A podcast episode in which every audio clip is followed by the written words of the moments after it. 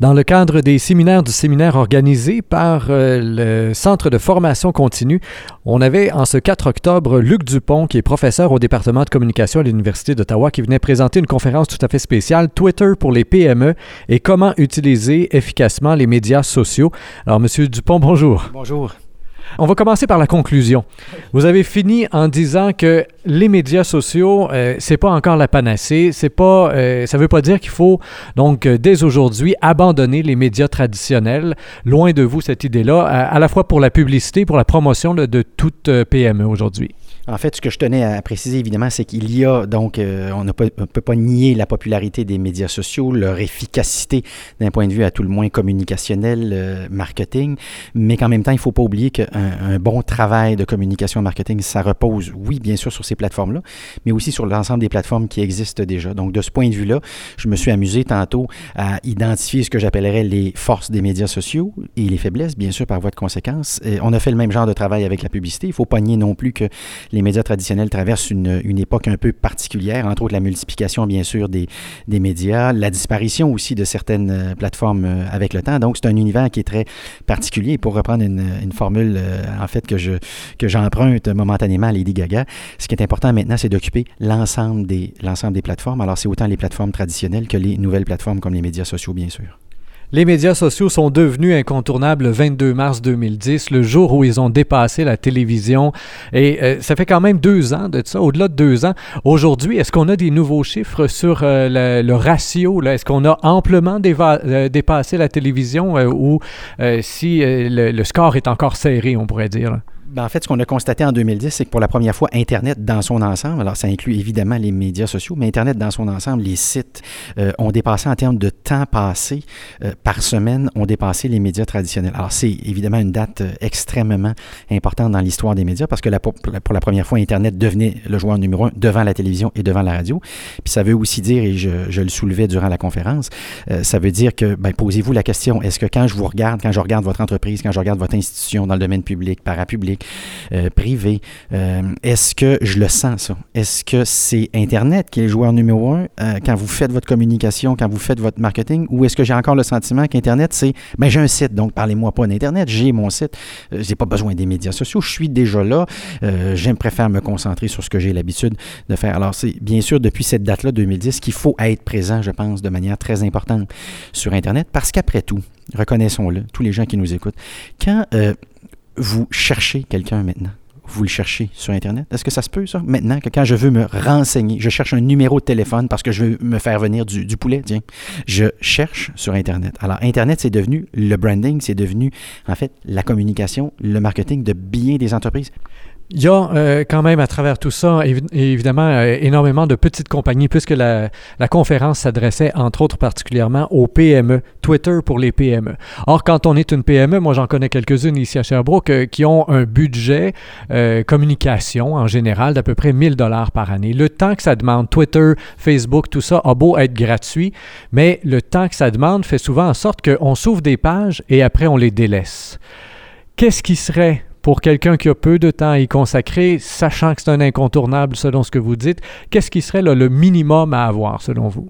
Je, ben, au départ, mettons les, cartes sur table. C'est sûr que si vous avez 1000 dollars, bien sûr, vous ne ferez en fait même pas de publicité. Euh, vous ne serez pas capable avec 1000 dollars de faire quoi que ce soit si ce n'est d'imprimer quelques dépliants et quelques cartes d'affaires. Mais on reconnaîtra que ce n'est pas le marketing le plus original en ville, le plus origénial, dirait euh, Claude Cossette, euh, avec un sourire au coin des lèvres. Donc, l'important ici, à partir du moment où vous avez peu de moyens, je crois que les médias sociaux deviennent d'autant plus importants que vous avez très peu de moyens. Alors, ces plateformes-là permettent à tout le moins d'avoir un espace. Lorsque les gens vont taper votre nom sur Google, vous risquez davantage de ressortir. Ça vous permet bien sûr d'alimenter en nouvelles, d'alimenter en infos euh, et de, lentement mais sûrement, générer une certaine notoriété autour de votre marque. Mais bien sûr que ça va prendre du temps. Malheureusement, c'est ce que je disais en fin de conférence. Non, ce n'est pas, euh, je n'ai pas trouvé une méthode et ça, elle n'existe pas, soit dit en passant. La méthode qui permettrait de faire du marketing avec pas d'effort, pas de sous, pas de temps, pas d'énergie, pas de technologie. Ça, c'est une formule qui n'existe pas. En fait, euh, si vous voulez retourner 200 ans derrière, il y avait bien sûr le bouche-oreille, qui reste encore aujourd'hui euh, l'outil le plus puissant en marketing. Mais le problème avec le bouche-oreille, c'est que je n'ai pas de contrôle sur ce que vous allez dire sur moi, sur ce que vous allez dire sur l'entreprise. Alors, la beauté avec les médias sociaux, à tout le moins, vous êtes capable d'alimenter ce bouche euh, à oreille-là et de, en fait, de créer la discussion qui, il y a 50 ans au Québec, se déroulait sur le perron d'église. Parce que ces médias-là, au fond, remplacent le perron d'église. C'est simplement que cette discussion-là, elle est virtuelle plutôt que physiquement euh, interactive. À partir de quel moment on commence à être satisfait? Euh, on a notre compte YouTube, par exemple, les posts sur Twitter. On peut calculer, on peut voir. On dépose une vidéo sur YouTube, on l'a publicisé sur Facebook, sur Twitter, un peu partout. On est dans un créneau aussi, une ville, euh, on a 150 000 personnes dans la ville, on est une PME. On, a un créneau qui est très particulier. Notre vidéo a été vue six fois. Je le vois parfois, même dans des grandes organisations ici à Sherbrooke. Euh, je suis allé sur certains comptes YouTube où de grandes organisations, les vidéos sont vues six fois, dix fois, cinquante fois. Est-ce qu'on est, qu'on est déjà satisfait de ça? Ou euh, est-ce qu'il y a un quota là, où qu'on devrait espérer se dire, bon, en bas de 100 fois, ça vaut pas la peine ou je sais pas trop? Un, je dirais, euh, chaque occasion de visionnement, bien sûr, est une occasion potentielle d'affaires. Alors, euh, à certains égards, dans certains cas, vous pouvez avoir 100, 200, 300 clics et c'est pas euh, négligeable. Mais c'est sûr que quelqu'un qui a, par exemple, mis une vidéo en ligne et qui a eu 6 clics, pour prendre cet exemple-là, c'est certainement quelqu'un qui n'a pas pris la peine par la suite, une fois que la vidéo a été mise en ligne sur YouTube, pour prendre un exemple concret, n'a pas pris la peine de l'envoyer sur son Twitter. Et puis, c'est aussi un exemple qu'on a, a montré aujourd'hui durant la, la conférence. Moi, je me suis amusé personnellement à mettre des choses sur Internet et à ne pas en parler. Et j'ai mesuré le retour sur l'investissement. Et par ailleurs, je me suis permis de mettre des choses sur Internet et de le crier très fort. Alors, pour citer un exemple euh, particulier que j'ai donné, c'est souvent euh, cinq fois la mise. C'est-à-dire que vous racontez pas quelque chose. Si vous générez 200 clics par jour, c'est pas, c'est probablement le maximum que vous pourrez générer sur un blog. À partir du moment où vous décidez de mettre un billet en ligne et de le publiciser, de le dire sur votre compte Twitter, sur votre Facebook, eh là, souvent, vous allez voir 700, 800, 900, 1000 clics. Alors, c'est, c'est évidemment une différence qui n'est pas négligeable en comprenant bien qu'on est au Québec alors au Québec, il faut euh, bien sûr se, mettre dans ce contexte-là. Si 10 000 personnes, par exemple, vous suivent euh, au Québec sur Twitter, c'est l'équivalent de 40 000 personnes au Canada. C'est l'équivalent de 400 000 personnes aux États-Unis. Donc, mon 10 000 Québécois, moi, me, me comble totalement de, bonheur. Euh, si vous avez 2000 personnes qui vous suivent, ben, c'est l'équivalent de 8000 personnes au Canada. C'est l'équivalent de 80 000 personnes aux États-Unis. C'est pas si mal. Il y a ce danger du fameux clic. Bien sûr que je prétends pas que les clics sont négligeables. Bien sûr que ça va être à la fin votre, mesure qui va vous satisfaire et vous mettre un sourire sur le visage. Mais euh, en dehors du clic, il y a un salut qui est possible, qui est le salut de la visibilité, qui est le salut de la notoriété également, et le salut bien sûr de la crédibilité. Sur Twitter tout particulièrement, vous avez présenté les avantages, entre autres au niveau du salaire. Les gens sur Twitter gagnent euh, apparemment plus. Et au niveau aussi des centres d'intérêt, les gens qui sont sur Twitter, euh, contrairement peut-être à Facebook, euh, sont pas là pour le petit quotidien des gens. je rentre au magasin, je sors du magasin, je m'en vais manger au restaurant. Sur Twitter, les gens vont se concentrer vraiment sur l'information. Vont chercher. Ça devient donc une plateforme d'échange d'informations, de relais vers les blogs dans lequel on va approfondir certains Oui, et c'est une question importante que vous posez. Ça nous rappelle que chaque, c'est pas parce qu'on est médias sociaux qu'on fait tous et qu'on permet toujours d'accomplir le même travail en communication et marketing. Alors YouTube, bien sûr, c'est les vidéos. Je soupçonne que les gens qui nous écoutent sont très familiers avec YouTube. Flickr, qui est déjà un bébé un peu plus bizarre, on est peut-être moins familier avec Flickr, mais c'est juste des photos. En fait, c'est un catalogue de, de, photos. Euh, bien sûr, le blog qui permet d'écrire des billets, des textes, ça ressemblerait à un court article, par exemple, dans un journal. Ben, euh, on comprendra que ces trois outils-là permettent chacun de faire un travail euh, différent. Alors, c'est sûr que le, dans le cas de Twitter et dans le cas de Facebook, pour l'avoir utilisé souvent euh, en parallèle, ben, par exemple, je vais mettre une vidéo d'une publicité, d'une campagne publicitaire sur YouTube et sur Twitter.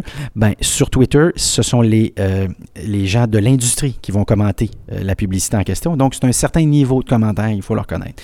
Si je vais sur Facebook, je vais avoir un autre niveau de commentaire. Ce sont les gens ordinaires qui ont regardé cette vidéo-là et qui la commentent. Alors, chaque plateforme permet de faire un petit bout du travail et c'est pour ça, comme on le mentionnait dans la conférence d'aujourd'hui, qu'il faut occuper le maximum de plateformes possibles pour faire à peu près le maximum de travaux possibles.